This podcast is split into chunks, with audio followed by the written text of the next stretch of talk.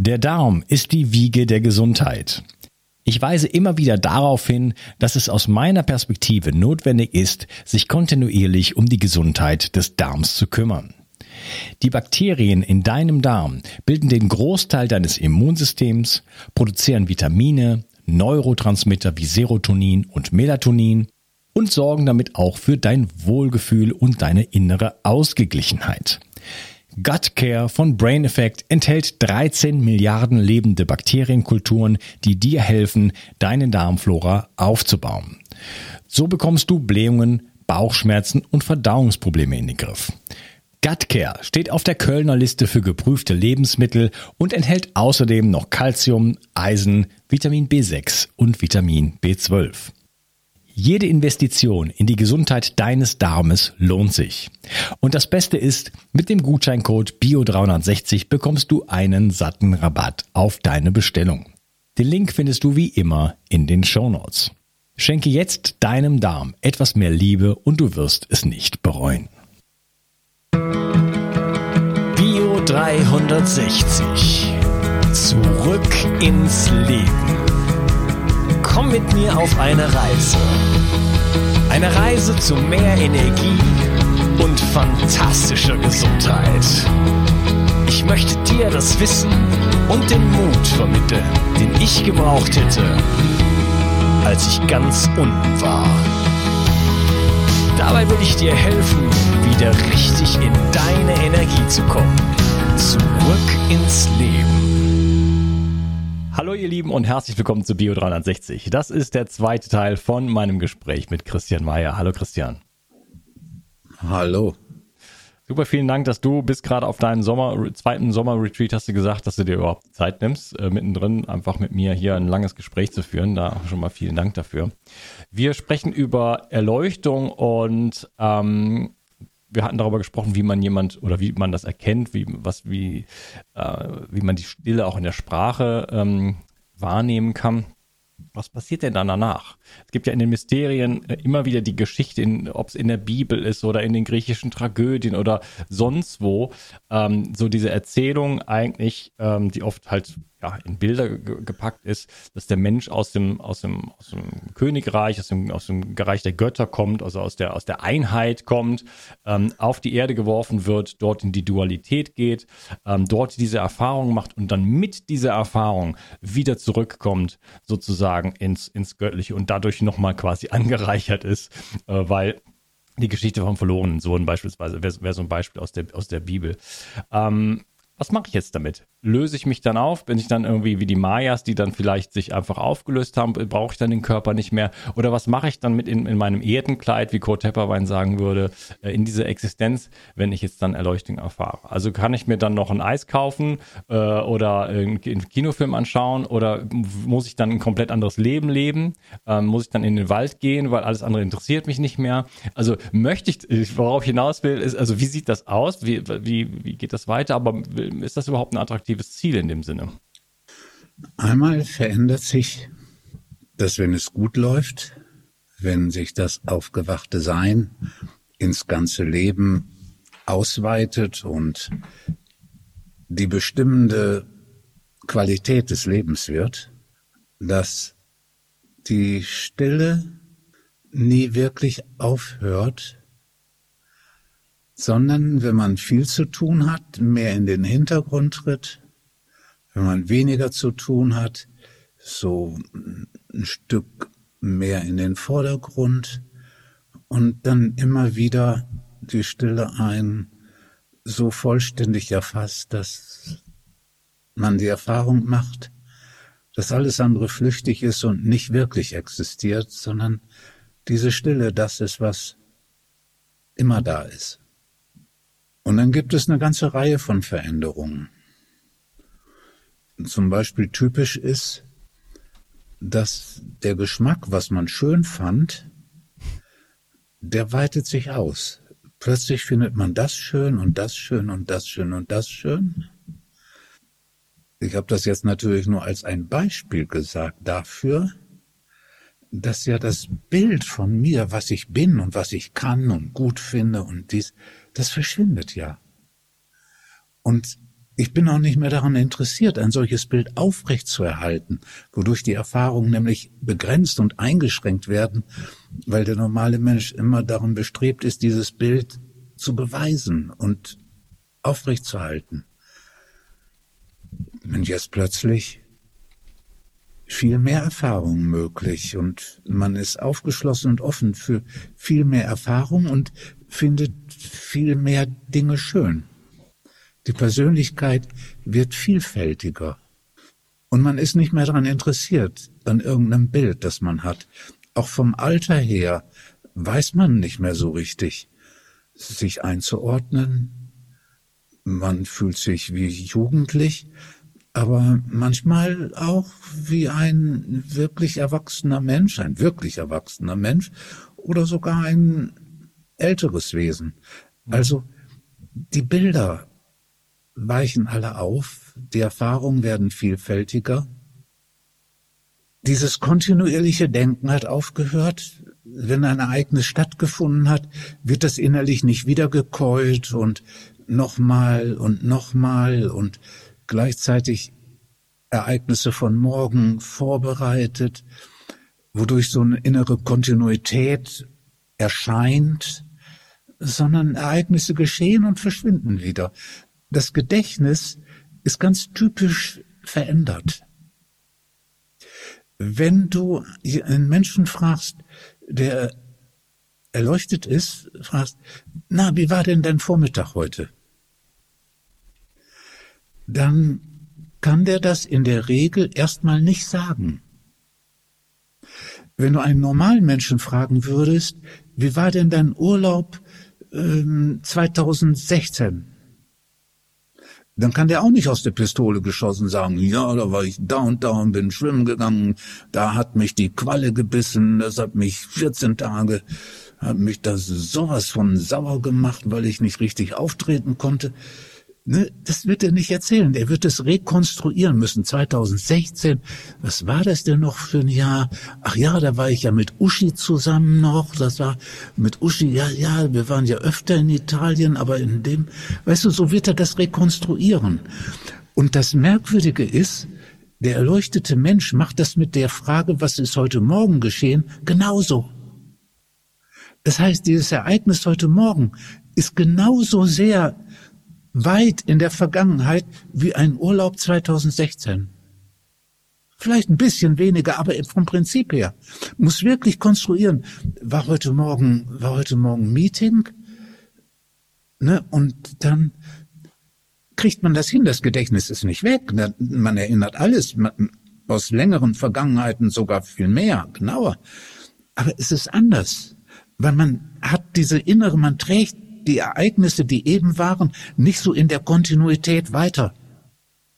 Was gestern war, das ist mir gut, man wird mir schnell sagen können, gestern warst du auch schon hier, erinnere dich. Ne? Ja, aber es muss, verstehst du, kannst du. Ich kann, ich kann dir folgen, ich bin aber verleitet, einen Witz zu machen. Wenn schlechtes Gedächtnis ein Indikator für Erleuchtung ist, dann bin ich da ziemlich kurz davor.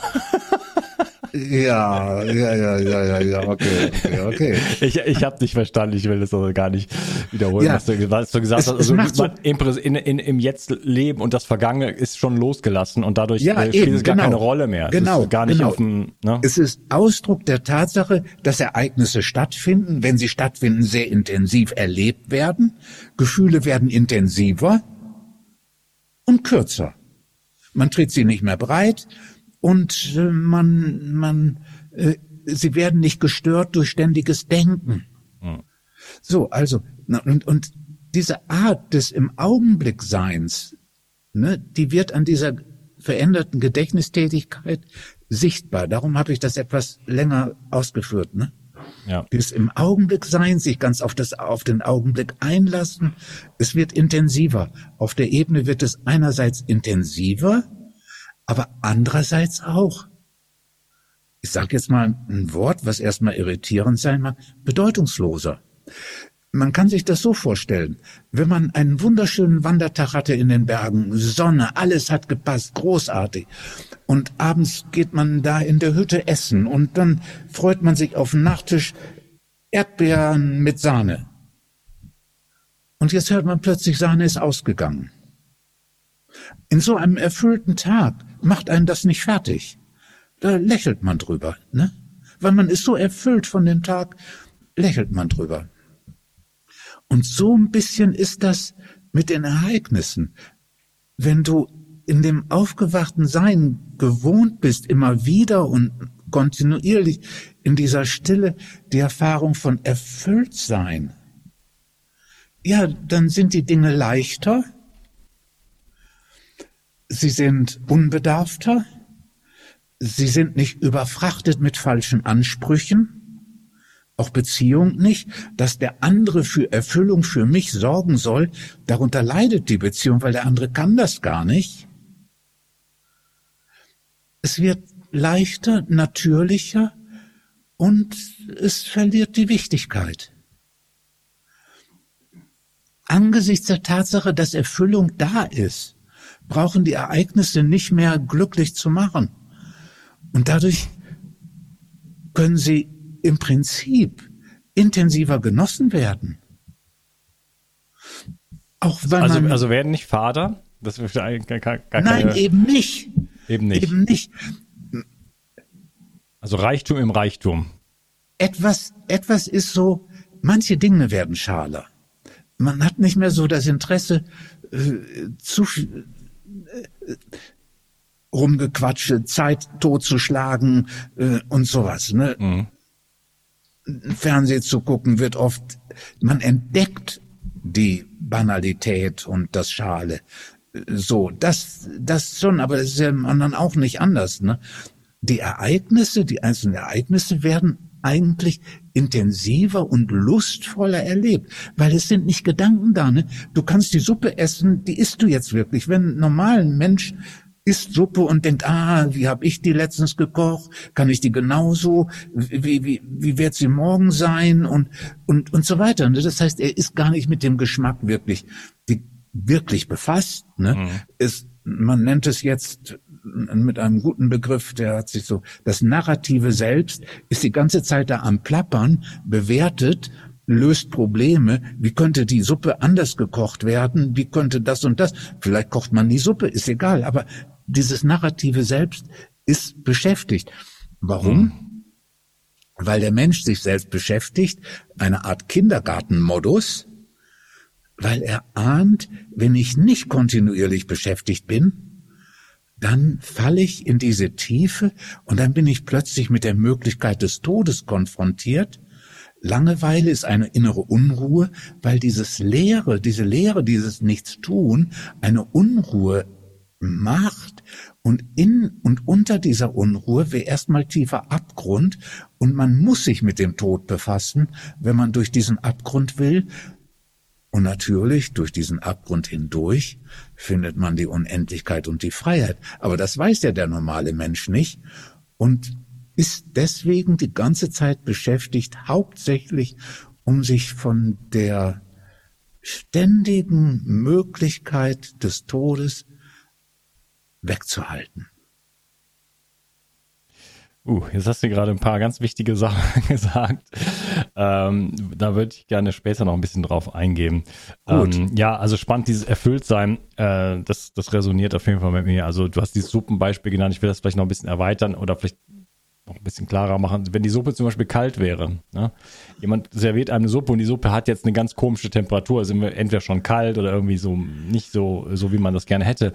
Ähm, dann könnte man ja diese Erfahrung komplett einfach so wahrnehmen, wie sie ist. Sie mag ja trotzdem schmecken. Aber wenn ich mit der Wertung daran komme, mit der Idee, die Suppe muss ja warm sein, dann kann, dann äh, vermiese ich mir die gesamte Situation. Ne? Und das ist, das ist, denke ich, zeigt so ein bisschen das, wo wir stehen mit unserer Erwartung, mit unserem Denken, mit unserem mit unserem Vergleichen, äh, die Widerstände, die wir, die wir aufbauen. Und das bringt mich eigentlich zu meinem, zum nächsten Schritt eigentlich für mich, so ein bisschen mal auch die Gegenseite zu betrachten. Wo stehen wir denn eigentlich mit unserem Bewusstsein? Yeah, yeah, Und yeah. Äh, was, was, was, was, was erzeugt das denn eigentlich in uns? Also wie sehr ähm, profitieren oder leiden wir darunter eigentlich, dass wir so ähm, bewusstseinsmäßig aufgestellt sind, wie die meisten von uns sind? Ja, weil wenn man immer damit befasst ist, mit dem, wie sollten die Dinge sein und wie sollte ich sein, dann ist man abgeschnitten von der wirklichen Erfahrung und dem Fühlen, was fühle ich denn jetzt eigentlich?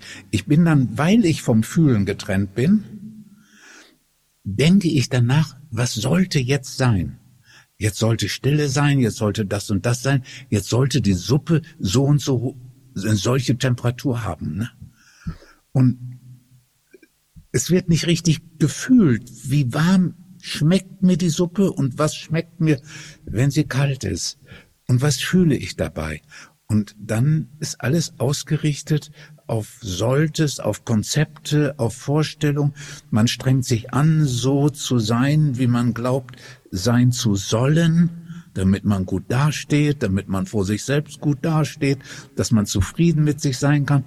Und das ist ein furchtbar unauthentisches Leben und ein furchtbar unlebendiges Leben. Das zeigt einem die Sesamstraße.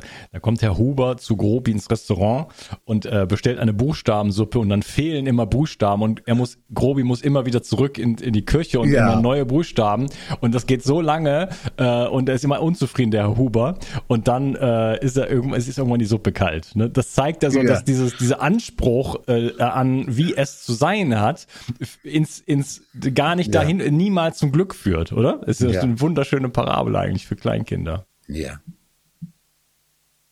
Ja, wo sind wir denn eigentlich? Wie, wie, ähm, wie leiden wir eigentlich dadurch? Was oder was, oder das habe ich jetzt schon vorweggenommen, aber ähm, das leiden wir ja auch gar nicht. Was macht, was macht denn dieses, dieses, dieses, diese Art von Bewusstsein oder Unbewusstheit, wenn wir es vielleicht mal so nennen können, in der wir leben? Was ist denn so unsere, unsere, unsere, unser Alltag? Wie, wie würdest du das beschreiben?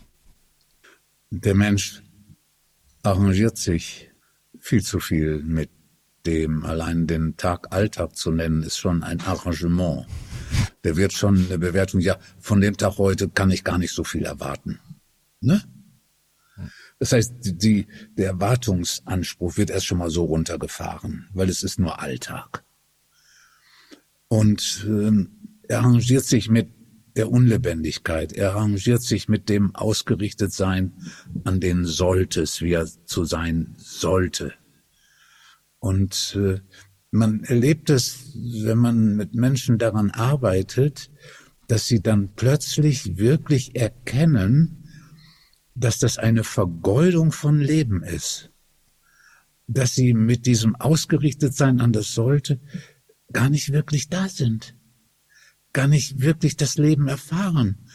Und wenn sie sich dann vorstellen, dass das ganze Leben so weitergehen könnte, dann und sie das wirklich an sich ranlassen, dann fangen die an zu heulen. Erwachsene Menschen, die vielleicht zehn Jahre, zwanzig, vielleicht dreißig Jahre, vielleicht irgendwann als auf der Beerdigung von der Mutter vor zwanzig Jahren zum letzten Mal geweint haben, heulen plötzlich wie ein Schlosshund. Das heißt, es kommt ihnen zu Bewusstsein, wie entfremdet das ist und wie entfernt sie davon von sich selbst sind und dass sie gar nicht in der eigenen Mitte innerlich zu Hause sind. Erst wenn die anfangen zu heulen, das ist ja die Folge davon, dass ihnen das endlich richtig zu Bewusstsein kommt. Und dann ist die Verzweiflung, die darüber gefühlt wird, das ist schon der Anfang der Heilung. Das heißt, die Menschen leiden viel mehr, als ihnen bewusst ist. Das ist ganz sicher. Und das ist ein Teil der Tragödie, weil sie sich ihres tatsächlichen Leids nicht bewusst sind. Nehmen Sie das alles so hin, wie man in einer Wohnung wohnt, die verschimmelt ist und kalt und man hat sich dran gewöhnt, man nimmt es nicht mehr richtig wahr.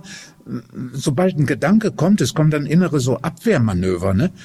Dann kommt ein Gedanke, oh, ich hätte gerne eine andere Wohnung. Dann kommt so ein Gedanke, ah, Wohnungen heute kosten 2000 Euro kann ich mir gar nicht leisten. Und dann wird es abgebügelt, dann wird nicht weiter, dann wird die Unzufriedenheit nicht wahrgenommen, nicht bewusst wahrgenommen, aber unbewusst muss dann Aufwand betrieben werden, die Unzufriedenheit nicht zu spüren. Das führt zu einer körperlichen Anspannung.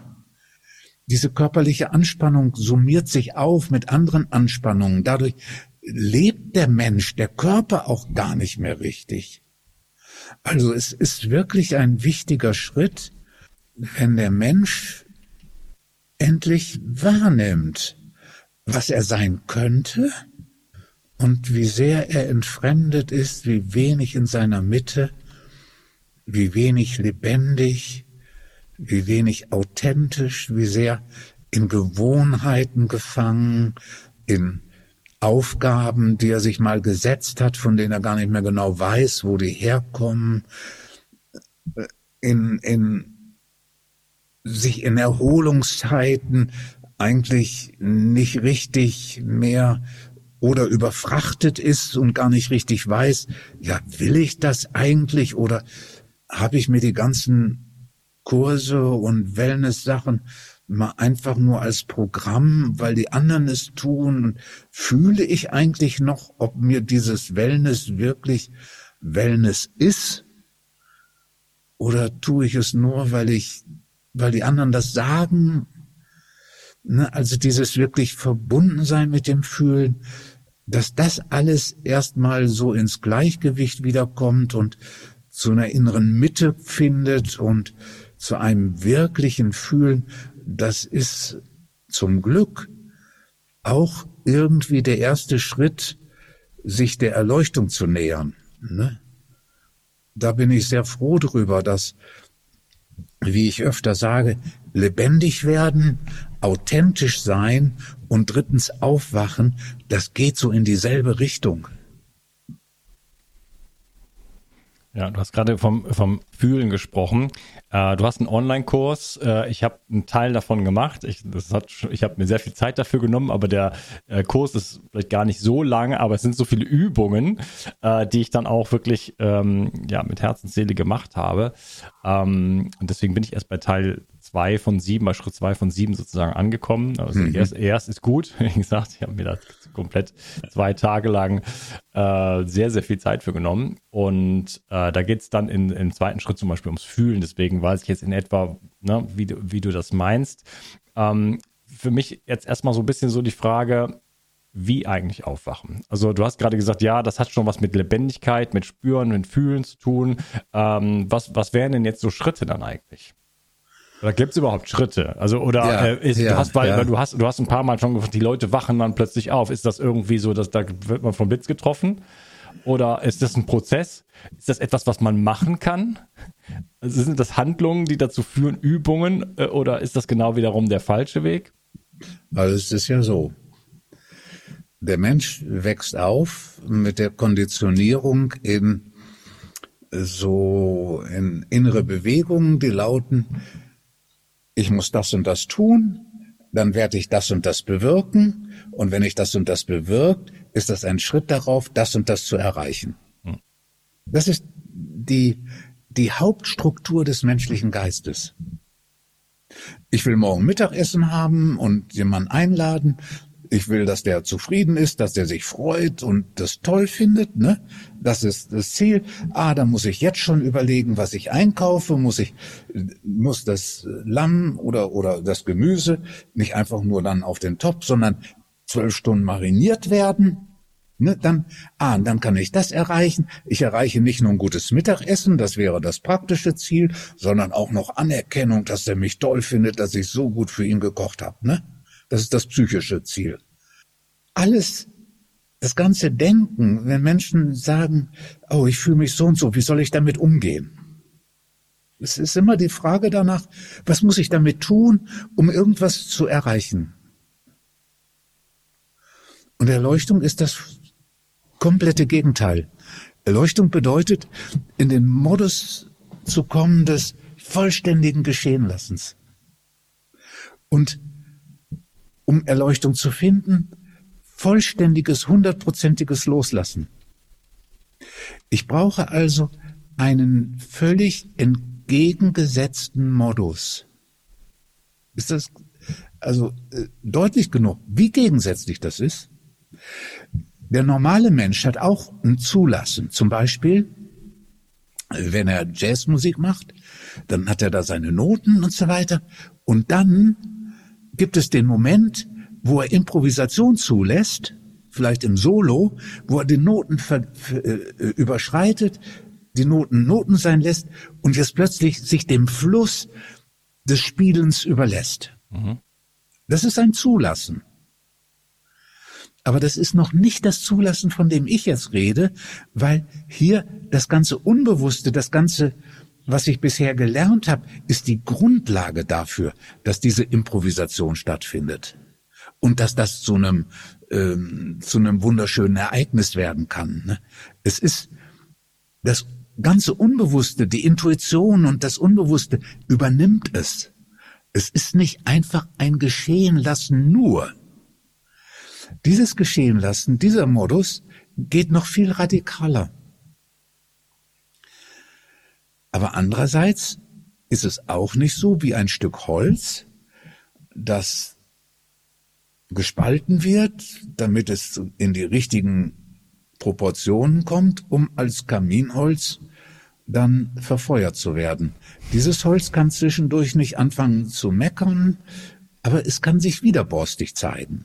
Aber es kann nicht entscheiden, ob es das ist. Widerborstig, das dann astquer war und äh, ich kriege es nicht durch an der Stelle, ne? Es ist eine Passivität. Und dieses geschehen lassen ist ein bewusstes Geschehen lassen. Man kann nicht sagen ein aktives Geschehen lassen, weil ich muss mich für das Geschehen lassen öffnen. Öffnen bedeutet wiederum, dass ich das Festhalten beende. Das ist ein weniger an Tun, weil das Festhalten ein Tun ist.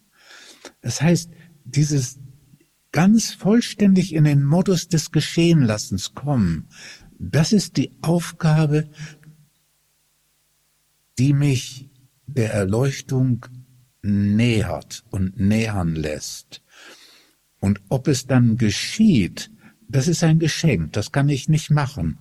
Ich kann mich öffnen dafür, von diesem inneren Prozess erfasst zu werden.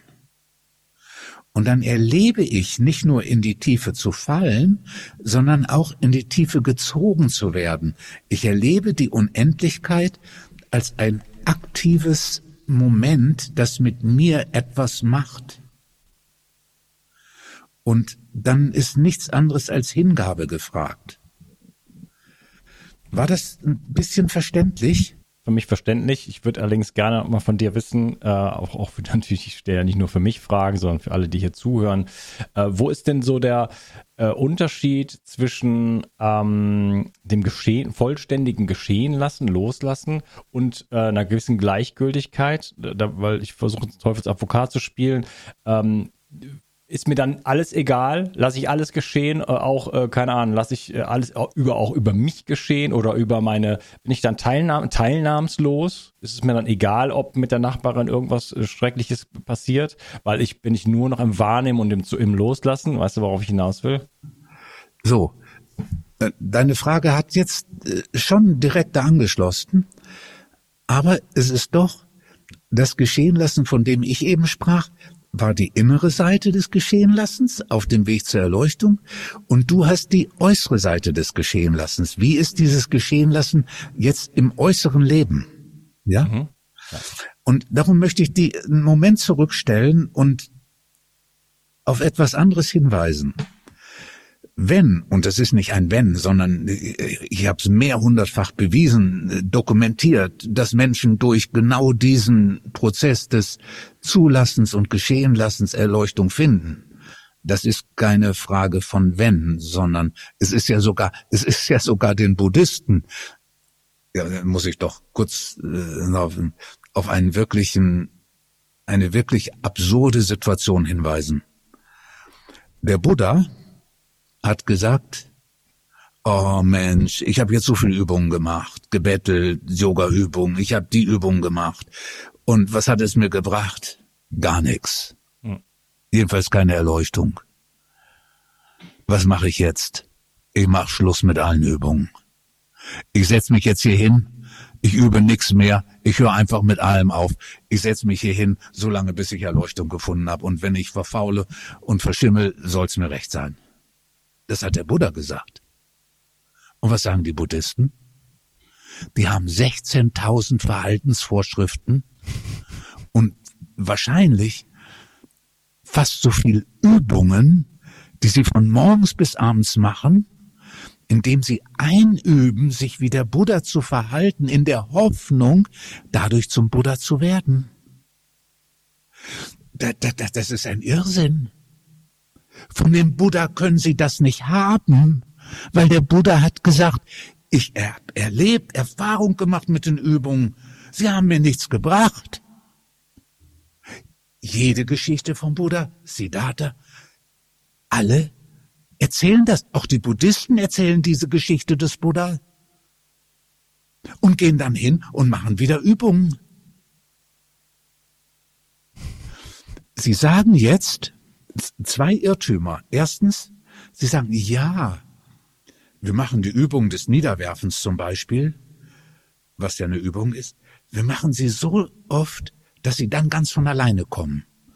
Aber das ist ein Irrtum, ein Missverständnis. Sie kommen ja nicht alleine. Auf dem Kudamm sind 10.000 Leute. Bei keinem kommt von alleine plötzlich eine Haltung des Niederwerfens, ne? Es kommt nicht von alleine, es scheint, das Bewusstsein ist nicht mehr daran beteiligt, aber das Unbewusste steuert die ganze Zeit die Niederwerfung, das Wiederaufstehen, die Niederwerfung, das Wiederaufstehen oder die Gehmeditation wird jetzt vom Unbewussten, die Steuerung vom Unbewussten übernommen. Das heißt, der Organismus ist weiter in dieser Verfassung, ich tue etwas, um etwas zu bewirken. Sie sagen, wenn 120.000 Niederwerfungen sind, dann wird jemand Erleuchtung finden in der Hoffnung, da ist dann eine Niederwerfung dabei, die absichtlos gewesen ist. Wahrscheinlich nicht. Also, wenn ich weiß, dass Erleuchtung diese vollständige Loslassen ist und der Modus des Geschehenlassens das Loslassen impliziert, dann kann ich nur Übungen des Geschehenlassens dazu nutzen, um mich der Erleuchtung zu nähern. Das scheint mir vollkommen glasklar zu sein. Ich habe noch niemanden gehört, der irgendwie dem gegenüber ein Gegenargument geltend machen kann. Es scheint mir, und trotzdem, diese Wahrheit verbreitet sich nicht. Das ist nicht auch wieder dann ein Wollen, ich mache jetzt geschehen lassen und dann kann ich irgendwas erreichen? Nein, nein. Es ist die, die, äh, eine Bewegungsübung. Nicht so mich bewegen, wie ich denke, dass der Körper sich bewegen möchte, sondern den Körper vollkommen die Kontrolle aufzugeben, so dass der Körper zu autonomen und spontanen Bewegungen kommt. Das sind dann Zuckungen, das sind, wenn es weitergeht, Wellenbewegungen, die er macht, aber ganz spontane, völlig autonome. Es ist so, wie wenn du abends ins Bett gehst und vom Einschlafen manchmal so Zuckungen sind, ne? Das ist eine autonome Bewegung. Es gibt Übungen des Geschehenlassens, in denen ich nichts will. Die Übung da sitzen und Atem zählen ist ganz sicher keine Übung, in denen ich nichts will. Ich will den Atem zählen und das soll bewirken, dass meine Aufmerksamkeit so sehr davon gefesselt ist, dass Gedanken keine Aufmerksamkeit mehr bekommen können. Es ist ein ganzes Programm, was da passiert. Also über die Art der Übung muss man sich Gedanken machen und es gibt Übungen des Geschehenlassens, so der Beweis ist, dass in der Bewusstheitsübung, wenn der Mensch die richtige Haltung hineinbringt, auch das ist eine Übung des Geschehenlassens, Menschen Erleuchtung finden durch diese Übung. In der Übung. Also, wenn man weiß, und man kann es wissen, Erleuchtung geschieht, wenn ich in den Modus des Geschehenlassens komme, dann kann man die Vorbereitung darauf ausrichten, zum Beispiel der Atem. Im Yoga gibt es die Idee, den Körper und den Atem so sehr zu kontrollieren, dass er praktisch kein Eigenleben mehr hat und man glaubt, wenn man dem Körper dieses Eigenleben nimmt, dann steht er nicht mehr im Weg für die Erleuchtung. Das ist das Prinzip des Yogas, wo jede Haltung, jeder Atemzug, die Länge des Einatmens, eine bestimmte Sekundenzahl, die Länge des Ausatmens, die Pause dazwischen und, und, und. Wir machen genau das Gegenteil. Wir sorgen dafür, dass der Atem sich löst und der Körper ganz von alleine die Atemdauer bestimmt und der Mensch selbst in keiner Weise mehr Kontrolle ausübt und in keiner Weise den Atem mehr irgendwie reguliert. Also das völlige Gegenteil. Die Kontrolle aufgeben und dadurch geschehen lassen ermöglichen. Jedenfalls, und das sind die sieben Schritte, wo auch der Online-Kurs drüber geht. Da gibt es auch Übungen, in denen man tut, um was zu bewirken, die auch hilfreich sind als Vorbereitung, als den Körper irgendwie lösen. Aber das sind dann keine Übungen, das sind Übungen, die lebendig machen und auch authentisch sein fördern, aber keine Übungen, die das Aufwachen vorbereiten. Darüber muss man sich im Klaren sein. Und dann kann man die Übungen machen, die eigentlich keine Übungen sind, die einen auf die Erleuchtung vorbereiten und dafür öffnen. So, das ist das innere Geschehen lassen. Und jetzt komme ich zu deiner Frage. Und die beantworten wir dann im nächsten Teil. Ah, gut. Es ist gut, weil das ja. ist auch, da hast du nämlich auch ein komplexeres Thema angeschnitten. Das ist ganz gut, wenn wir uns dafür den nächsten Teil vornehmen. Wunderbar. Schön, dass du dabei warst. Wir sprechen dann im nächsten Teil weiter äh, über die entsprechenden Schritte, die Bewusstseinsübungen und äh, ja, befassen uns mit der Frage, die da noch im Raum steht. Schön, dass du dabei warst und ich freue mich auf den nächsten Teil mit dir. Mach's gut. Ciao. Die Mitochondrien sind die Kraftwerke deiner Zellen. An ihnen hängt nicht nur dein Energieniveau, sondern auch deine gesamte Gesundheit. Nur gesunde und energiegeladene Zellen sorgen für einen gesunden Stoffwechsel, Hormonhaushalt und eine Regeneration auf tiefster Ebene. Damit all das richtig funktioniert, wollen die Mitochondrien auch richtig versorgt sein. Das von mir inspirierte Produkt 360 Energy ist die vermutlich innovativste Mitochondrienformel, die es bisher weltweit gibt. Es beinhaltet wirklich alles, was deine Zellen brauchen, um optimal zu funktionieren. 360 Energy ist sogar mitotrop. Das heißt, es kann die Produktion neuer Mitochondrien anregen, deren Funktion verbessern und ebenso bei der Regeneration der Mitochondrien helfen.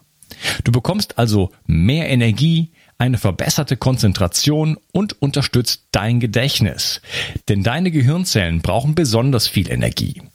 Mit 360 Energy bekommst du garantiert die höchste Wirksamkeit und Qualität ohne schädliche Zusatzstoffe. Hol dir jetzt die innovativste Energieformel ever. Den Link findest du in der Beschreibung oder in den Empfehlungen auf meiner Seite. Bio 360. Zurück ins Leben. Komm mit mir auf eine Reise eine Reise zu mehr Energie und fantastischer Gesundheit. Ich möchte dir das Wissen und den Mut vermitteln, den ich gebraucht hätte, als ich ganz unten war. Dabei will ich dir helfen, wieder richtig in deine Energie zu kommen. Zurück ins Leben.